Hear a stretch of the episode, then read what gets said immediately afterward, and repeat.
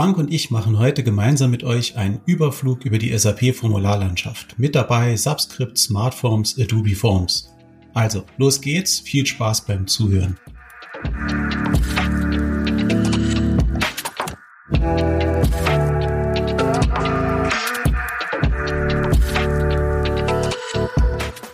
We Love Formulare, der SAP Formular Podcast mit Frank Engert und Michael Keller.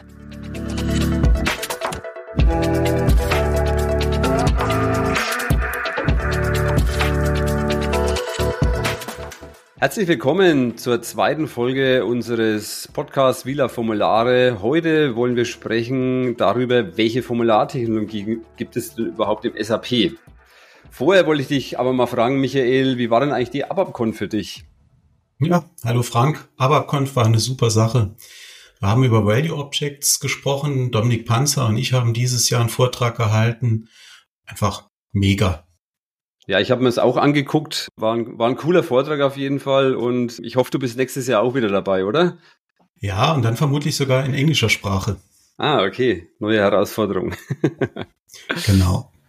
Ich wollte an der Stelle nochmal verweisen auf unsere Folge 1, wo wir ja darüber gesprochen haben, wozu es überhaupt Formulare allgemein braucht und natürlich auch im SAP-Kontext. Und heute wollen wir mal ja, so richtig an die Arbeit gehen und uns mal mit den einzelnen Formulartechnologien, die es im SAP so gibt, beschäftigen. Und ja, ich würde sagen, wir starten sofort rein, Michael. Willst du mal beginnen mit der ersten Formulartechnologie?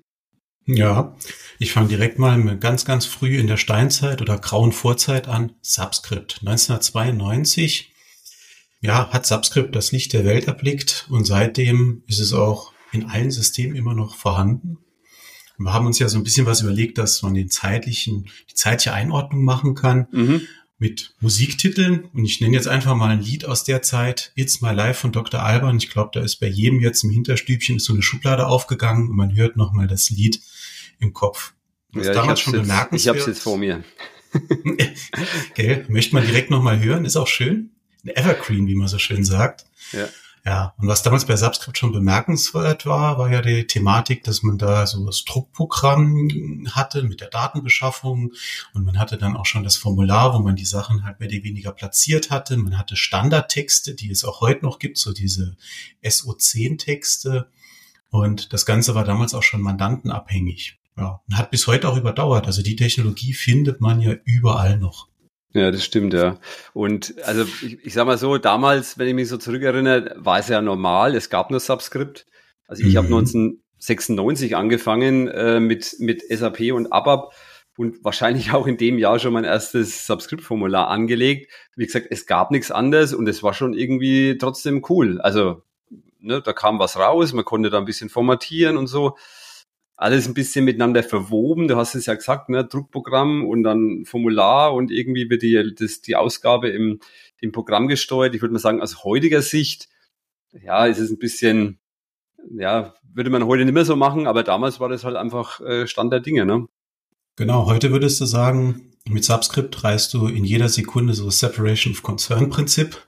Da gibt's auch kein richtiges Single Responsibility oder sowas, weil da kannst du, es ist wie, so ein, wie ein Schweizer Taschenmesser, du kannst alles mitmachen, aber irgendwie gleichzeitig an allen Stellen. Es gibt für eine und dieselbe Anforderung drei verschiedene Lösungswege, die auch mindestens vier verschiedene Entwickler benutzt haben. Naja, also heute würde man es gerne anders haben, getrennter halt. Hm. Ja, oder jetzt hast du gerade schon ein, ein, so ein Prinzip erwähnt, ne? ich nenne nochmal MVC, Model View Controller. Mhm. Pattern, damit hat es glaube ich, auch relativ wenig zu tun gehabt damals. Aber man kommt damit zurecht, man findet alles. Es ist auch, ich würde sagen, aus heutiger Sicht noch performant. Also auf jeden Fall performant. Wir sind ja auch direkt ja. so im, im Sub-Kernel drin. Ne? Und ähm, wir haben ja auch vor, darüber eine eigene Folge zu machen, wo wir sicherlich noch mehr ins Detail abtauchen werden. Genau. Was ist denn, was ist denn die zweite Formulartechnologie, Michael? Willst du die auch noch erwähnen?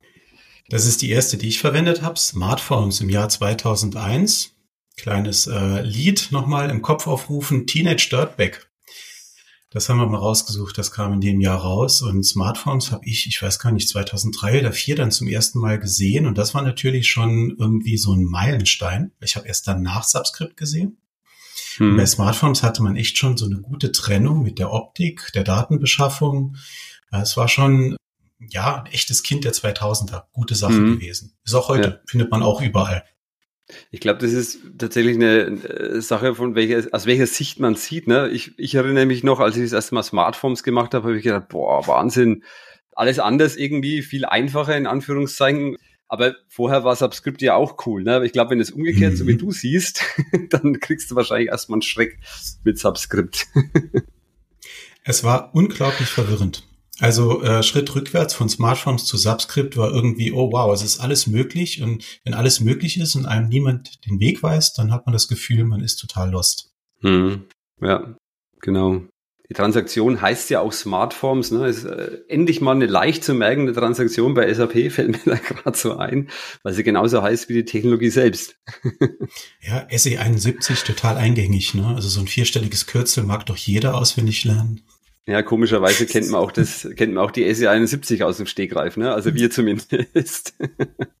so, aber da kommt noch was Drittes dann, gell? Da haben wir noch was. Ja, genau, da mache ich, mach ich vielleicht mal weiter. Im Jahr 2005 kam dann Adobe Forms, hat sozusagen das, das Licht der Welt erblickt. Und damals war auch ein, ein Titel, den man heute, glaube ich, oft noch hört, ne? Emanuela von Fettes Brot. Cooles Lied mhm. irgendwie. und letztendlich auch eine coole Technologie, weil Adobe Forms ist ja heute noch die aktuelle Technologie oder die aktuellste und auch die, würde ich sagen, mit Abstand professionellste, was eben so das Layouting überhaupt betrifft. Also mhm.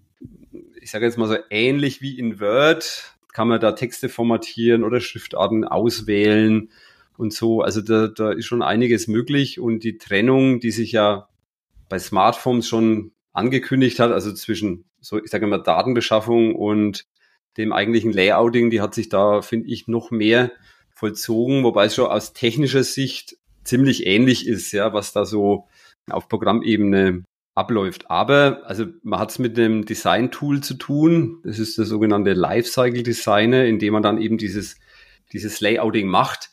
Also da braucht man schon ein bisschen Übung, um da sattelfest zu sein. Das stimmt.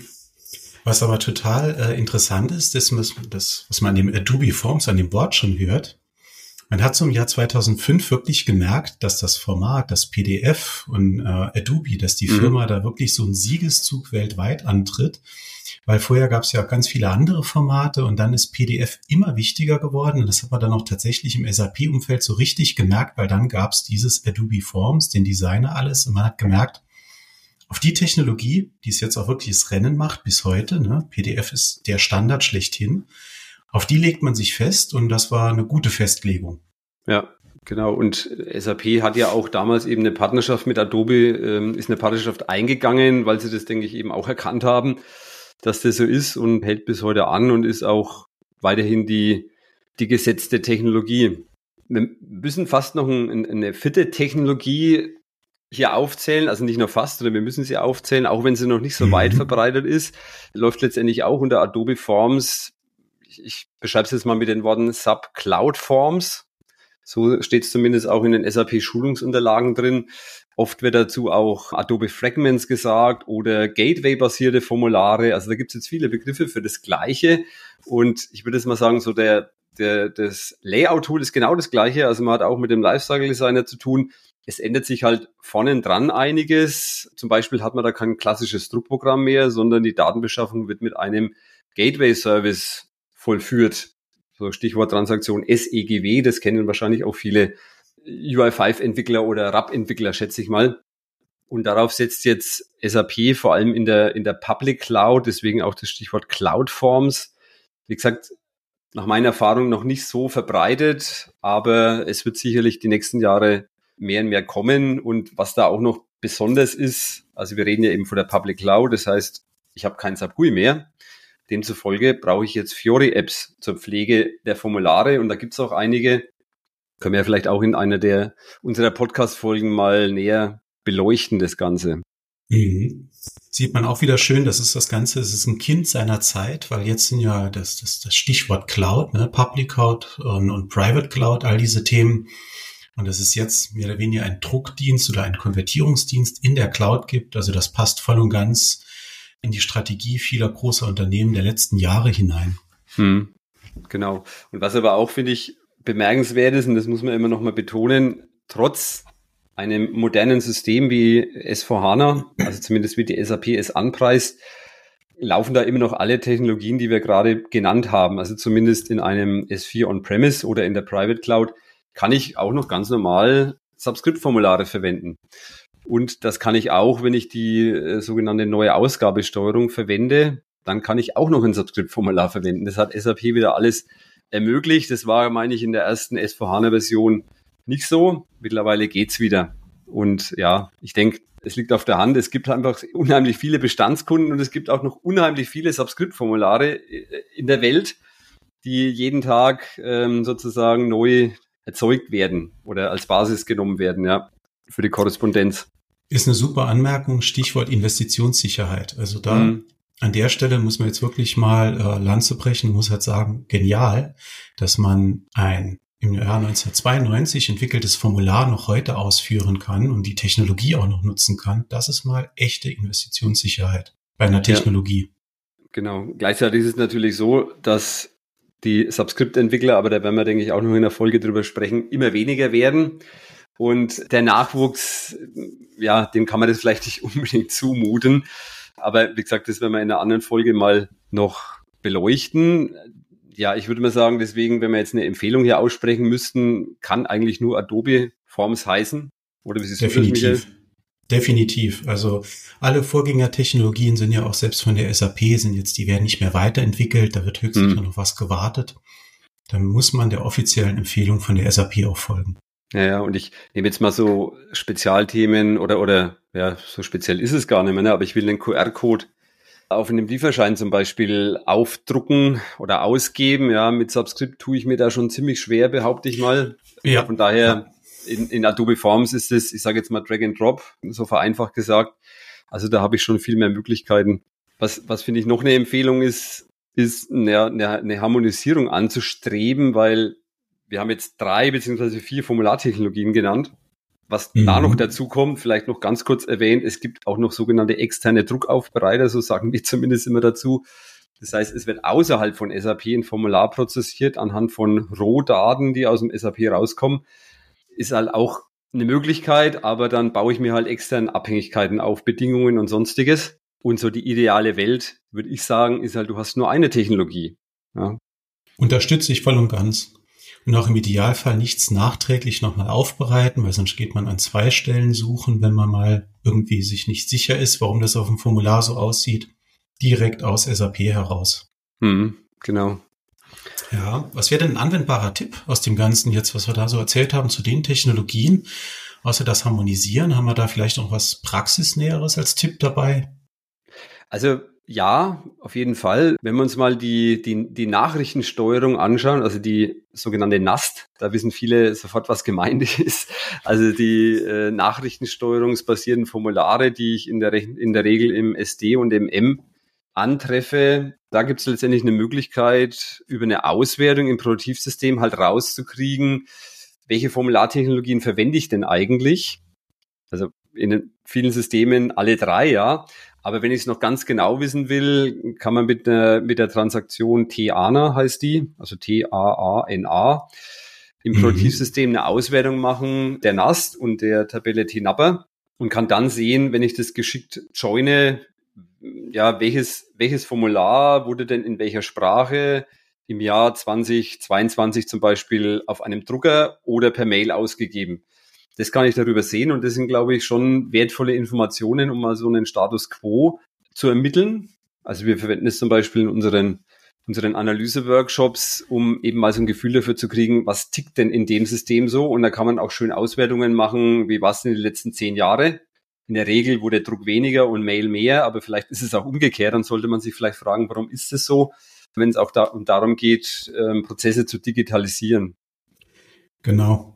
Wenn man so eine Harmonisierung anstrebt, immer schön mit Zahlen, Daten, Fakten beginnen. Und diese, genau. diese Auswertung sind genau die äh, Fakten, die man benötigt, weil da sieht man ja auch schon mal, welche Programme eigentlich die Daten beschaffen das sind die Informationen, die man sich ganz am Anfang wünscht, um dann davon mal ein paar Maßnahmen ableiten zu können.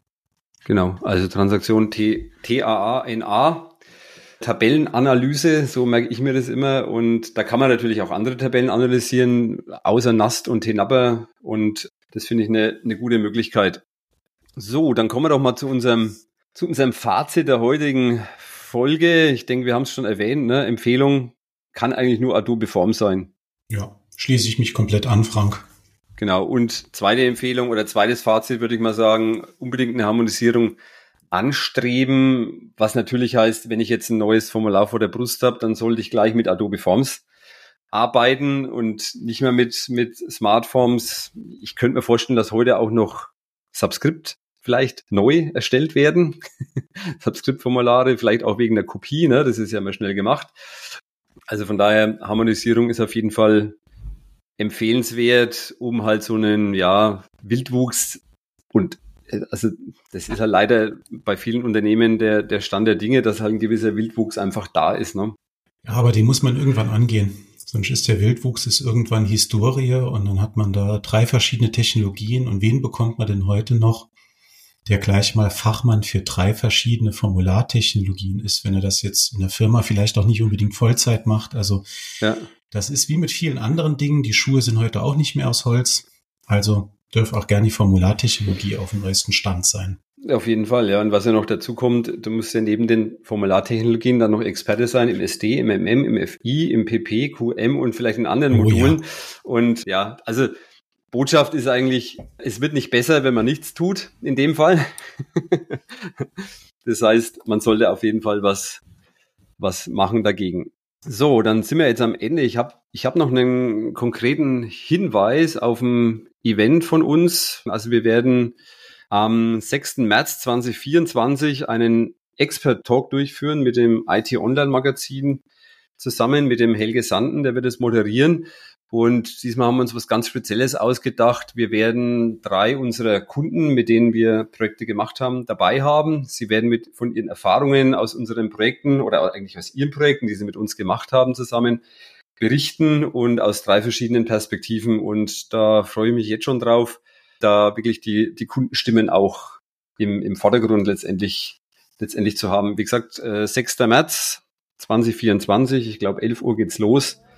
Und vielleicht hörst du ja auch zu, Michael. Absolut, direkt mal vormerken. Es gibt nichts Schöneres als reale Geschichten aus der Praxis, egal wenn es also um Technologien, Prozesse, Menschen geht, ähm, lieber immer die realen Geschichten. Das ist, das ist definitiv genau. interessant. Ja, okay, dann in diesem Sinne haben wir soweit, ne? Vielen Dank fürs Zuhören und dann bis zur nächsten Folge. Ja, vielen Dank. Tschüss. Tschüss.